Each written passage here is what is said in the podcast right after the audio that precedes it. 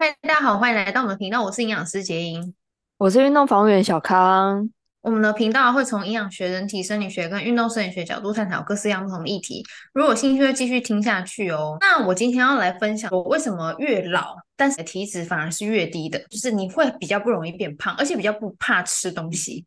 我我觉得这可能还蛮关键，因为很多人他会怕自己变胖，所以他会很怕吃东西。可是如果说你已经知道应该怎么做，或者是你呈现这个状态是你有安全感的，他就是维持在这边不太容易胖上去，那你就会对于吃东西没有恐惧感，对吧？这件事情还蛮重要的嘛？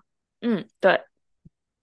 好，那我想分享一下这个过程当中这十年来做了什么事。我是营养系毕业的嘛，我们不是在学习期间得到很多来自于学校或者是书本上给的知识，然后去协助我们了解自己应该要怎么样瘦下来，或是怎么样去降体脂，反而是真的进入职场以后，一直接触各种不同的个案，然后一直也去 try 不同的食物。或者是在营养素上面的应用，那我自己是一个实验家精神的人，所以我其实很常用各种不同的食物试在我自己身上，然后我去看那个结果啊，因为这样一定是我我亲眼看到嘛，我亲眼感受到，所以我去分析那个原因，得到这个结果，然后我再交给个案，就是这样的一个历程。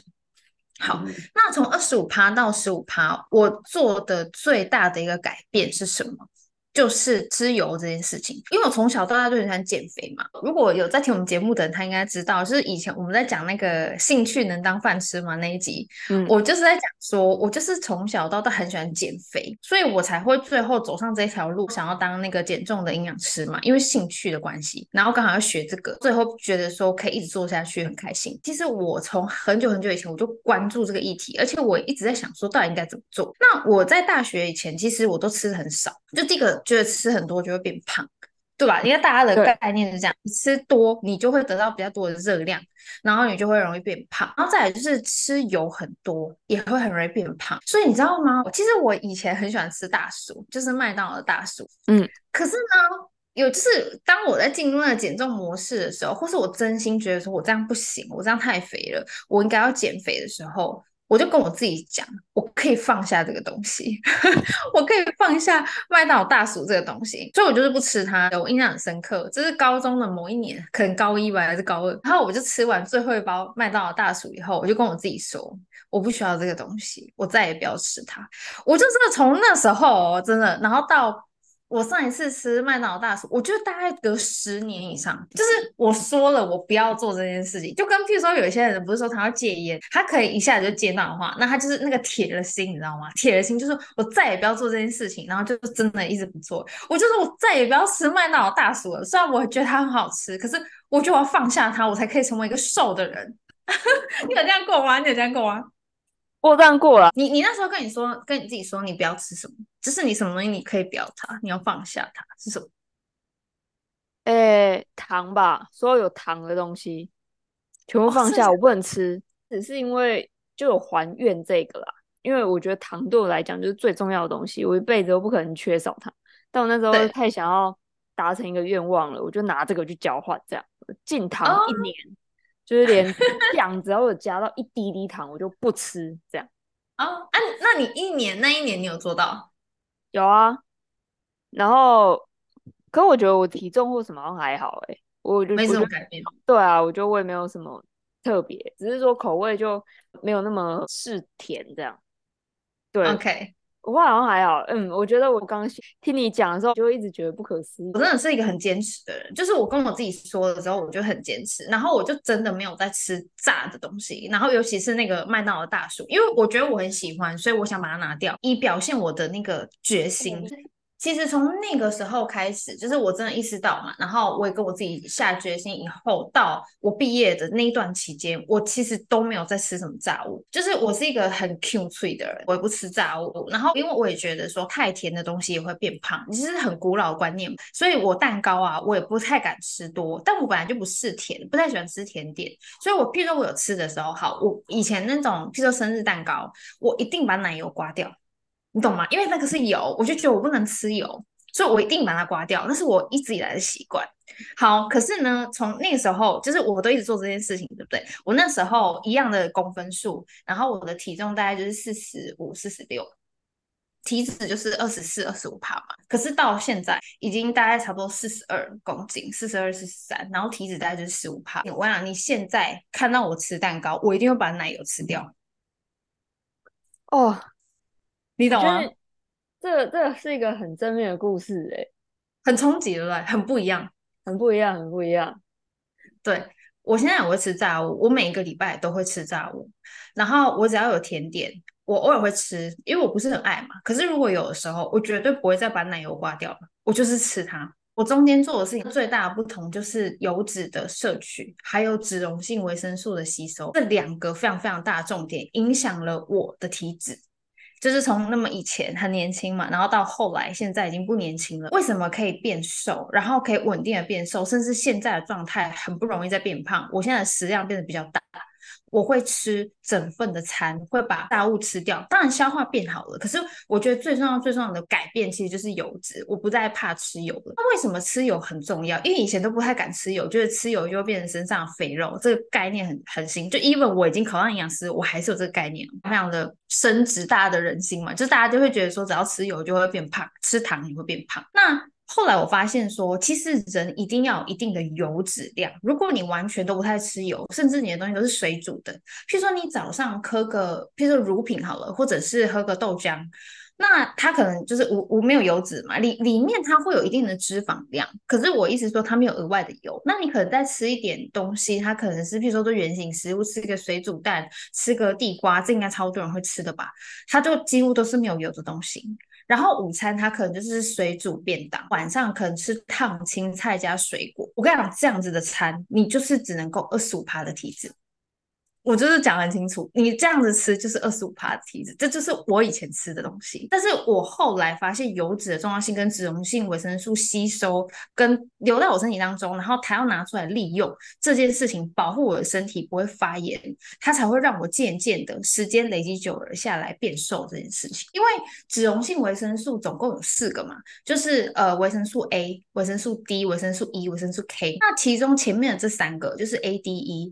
这三个啊，是我们身体它要拿来呃清除我身体产生的自由基，非常非常重要的营养素。那如果说你平常都不太吃油，因为你怕变胖，你很少吃油，那是不是因为脂溶性维生素一定要在有油脂的前提下，你才能够吸收？如果你直接吃营养补充品，但是你没有吃什么油，它进去它就会从肠道排出来。等于你没有吃的那个概念，所以我们脂溶性维生素不能够完全单纯的只吃它，然后你不吃油，你会发现效果还是不好。但是如果你同时有吃油，然后你再补充含脂溶性维生素的食物或是补充品，真的可以把它吃进去我身体里面，它就有防护罩。你的身体产生的各种不同的自由基，它只要要打你的时候。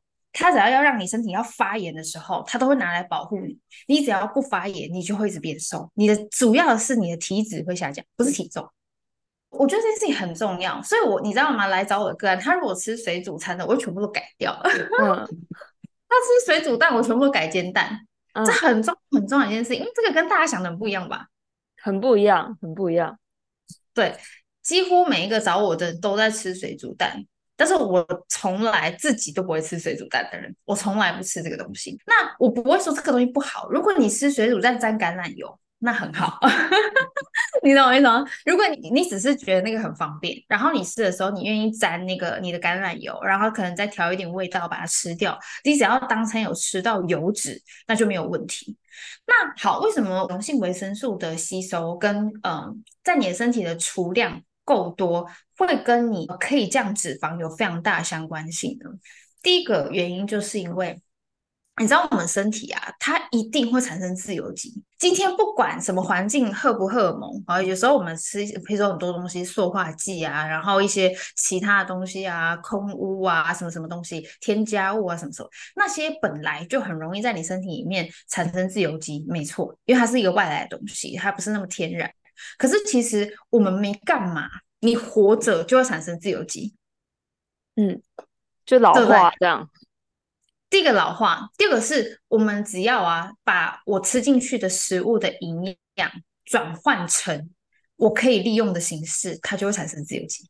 嗯，对，因为你无时无刻都在产生自由基，所以如果抗氧化的东西、抗氧化的成分在你身体里面的储量太低的时候，加上什么？你可能睡不好，你可能压力大，因为我们吃进来的脂溶性维生素，它大部分都储存在肝脏。那如果你今天又是一个休息不足的人，或者是你就是一个睡眠一直睡得不是特别特别好的，也就是说你原始的肝脏状况也许就不是很好了。如果你又不太吃油脂，然后你的脂溶性维生素的吸收又不好，你想想看，你的防护罩几乎是没有的哦。那今天，如果你的身体产生的自由基它在攻击你的细胞的时候，怎么办？没有人保护你，没有人保护你，然后你就会一点点、一点点的发炎。其实很多的个案，他来找我的时候，他没有很胖，就是他体重不是说特别特别高那一种，他体脂很高，然后他就会说嘛，就是我们之前前几集有讲到，他会说我也没吃什么，我也是很注重饮食的，他也不会乱吃一些有的没有的东西，但是为什么他体脂很高？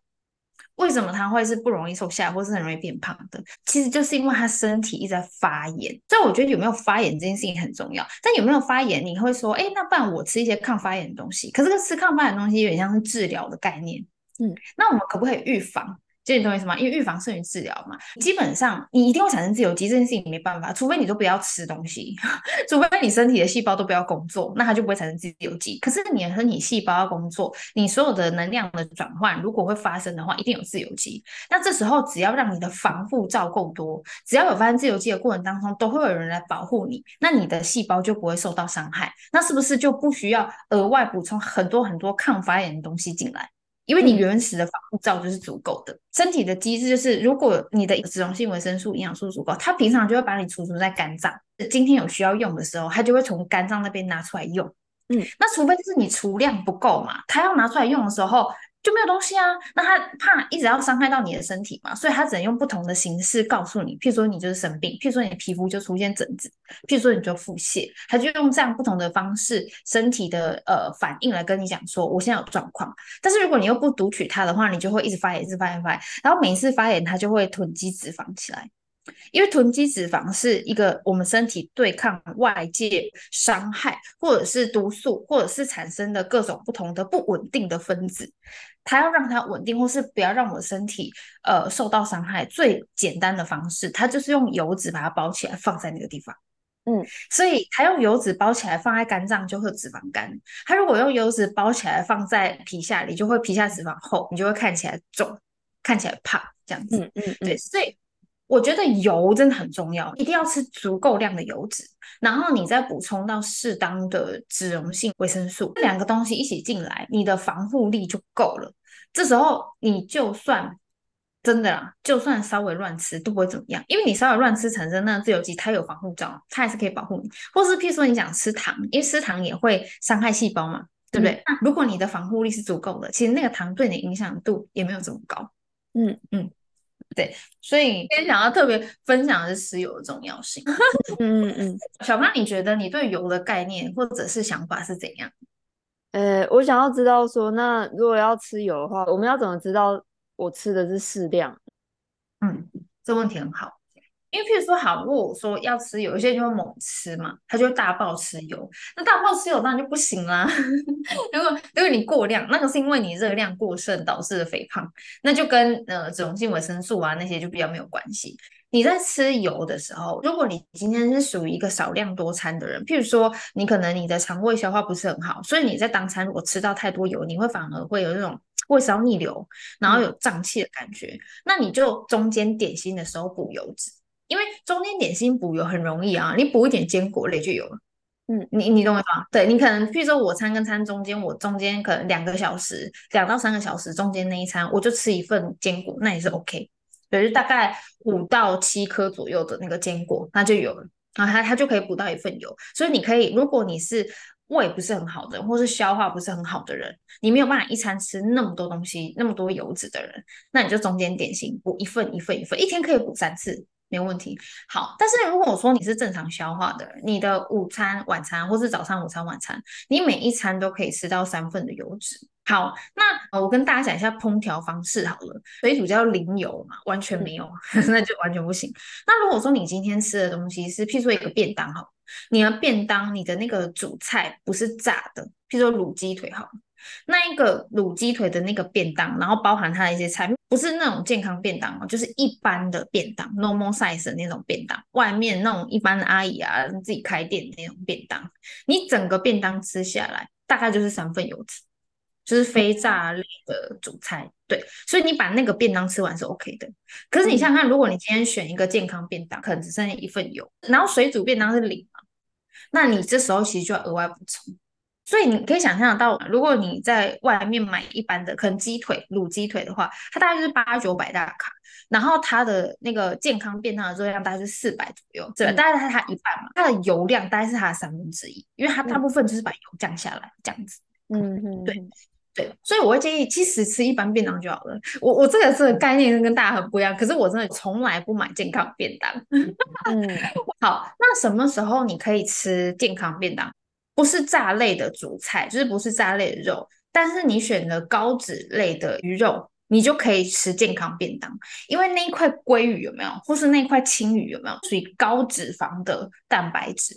嗯，深海的鱼都是属于高脂肪的蛋白质。那这样子，它那一份哦，那一个便当这样下来的话，就真的有三份的油脂。然后它的大部分油是来自于食物原态的油，就是那一块鲑鱼或青鱼的油。那那个健康便当你可以吃。那那个就 OK，那个就 OK，因为那个的油量是足够的。嗯、可是如果你选的什么鸡胸，不是很多人会选鸡胸便当吗？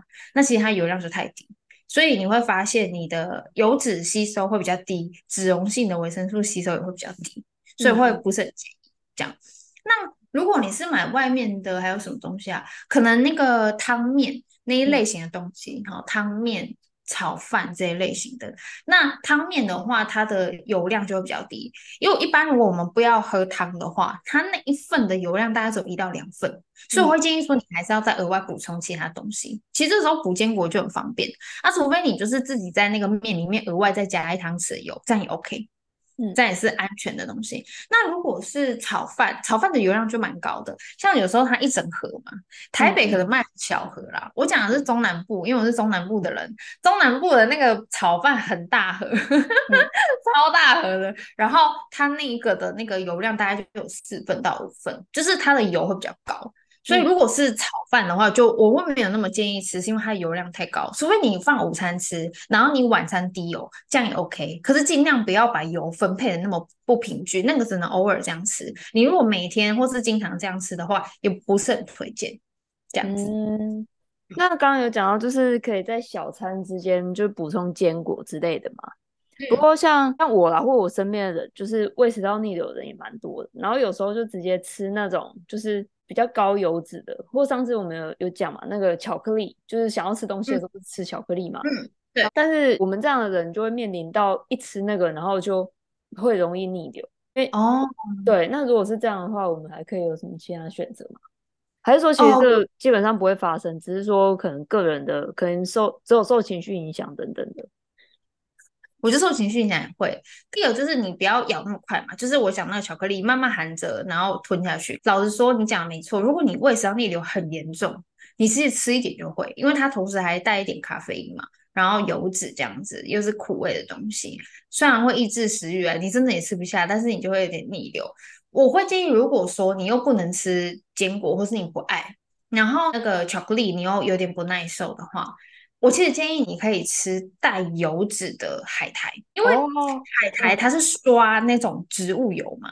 你知道有些人呢、啊，我之前很常服务的个案，他会说：“哎，我可以吃海苔嘛？”然后他说他会去买那种日式的做寿司的那种无油的海苔。嗯、我跟他说：“不要不要，你买韩式的有刷油的海苔比较好，哦、而且那个还比较好吃。” 对不对？对不对？对，对。然后像好事多还有卖那种一盒一盒，然后它里面都会刷一点油，加一点盐分，那个都 OK，非常非常安全的东西。因为我其实就是要你吃它的油，嗯，不是那个海苔。对对对，觉得那个不错，因为通常如果是这样吃下来，你应该不会有不适感，应该会蛮舒服的，因为它是软软的嘛，它那个油分不会特别多，但是它带有油脂，然后你可以慢慢吃。你如果一次吃完一盒。之后你可以休息一下，你再吃第二包，那是没问题的。你整个点心时间可以吃两包到三包都没问题，因为我也很常这样吃，都不会变胖哎、欸，都不会变胖哎、欸，只是说海苔比较贵啦，但但是我不会有太多的风险，然后或者是就是很舒服，然后也不会说吃的太饱会胀气，然后但是还要是带有油脂的好的东西，热量又很低。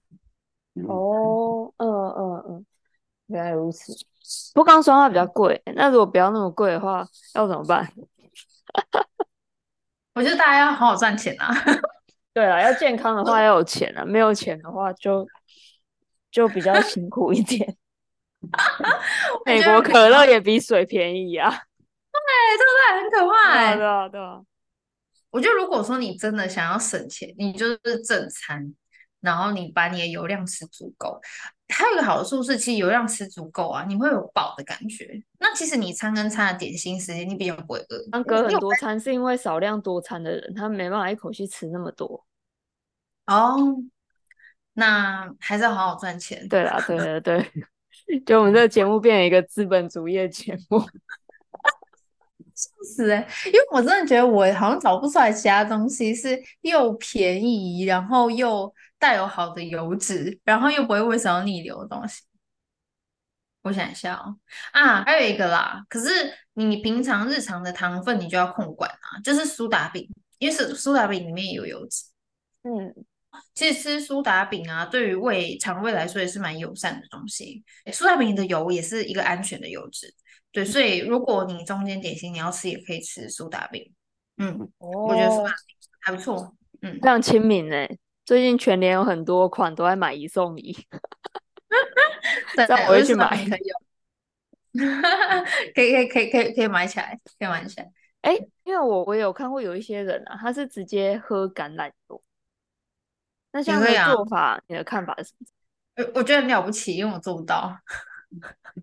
是因为太难喝吗？他说太难喝哎、欸，啊，如果说忍受这个难喝的话，你觉得这个是很好的事吗？我认同哎、欸，我认同。你一次就是一汤匙，大概十 CC 就 OK 了。嗯，我直接喝下去，但那个好像也比较也不会胃食道逆流，对不对？那不会不会，它是很好的东西。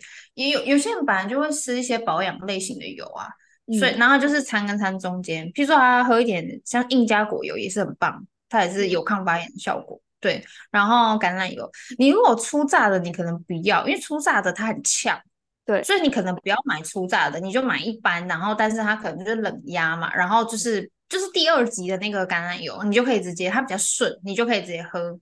然后亚麻仁油也可以，它也是很棒的抗发炎的油脂。但是我没有勇气啊，我觉得有勇气的你可以做，那是很棒的东西。哦。像有一些人，他也会跟欧格一起，可能会沾一些什么，呃，什么裸麦吐司等等的，或是啊，哦、对对对。因为我后来想，哎、嗯。欸，其实买油说不定也是很便宜，哎，一罐假设七百，然后七百通常大概五百毫升左右，嗯，七百七百毫升的肯定也有，嗯，好，我们算五百啊，然后五百喝上，对啊啊。我我一罐我可以喝五十天，这样快两个月，那一个月花两百五，一天也花不到十块，这好像可以，这这 OK，这 OK，对对，这样可以啊，因为你看看十 CC 而已嘛，啊，你就拿一点，就是扒一点那种碎碎的面包或是吐司，你沾完它吃完。就 OK，那个下午一个点心这样也可以。你一直要吃那个油，你不知道吃那个面包，所以面包不用很多，你把那个对，把那个油吸完吃完就够了，这样子。嗯嗯嗯，有就好，面包有就好，它不是重点。对对对对对，因因为怕说你你的油只有这一小坨，然后面包超大一个，那就不太建议，那就那好像会变胖。总而言之哈，我跟你讲，你们就是要吃好的油脂，或者是吃足够量的油脂。那你如果吃到这个足够量的油脂，你吃其他食物里面的脂溶性维生素，你才有机会吸收。然后你你每天都在吃这些油，每天都有防护罩。你就比较不容易发炎，比较不容易发炎，时间久了就会慢慢瘦下来。你不用去身边省一些热量，不用那边省东省西，在那边运动，真的不需要。哎、欸，我跟你讲，你这个想法其实很道家，你知道吗？老子说哦，我们人不要做多余的事。你要想，就是因为从你刚刚开始讲。我就觉得你推荐的做法就是我们一直要改掉的生活，嗯、然后我这样听了一轮之后，我就觉得、嗯、啊，果然就是不用太刻意做什么事，就就好好吃东西。真的，而且我不是一个有钱人，但我就觉得，妈的，我现在花更多钱就吃一个我更胖的。哎、欸，真的，真的，我不知道大家有没有发现呢？就是你吃那些健康便当，你真的有因为它变瘦吗？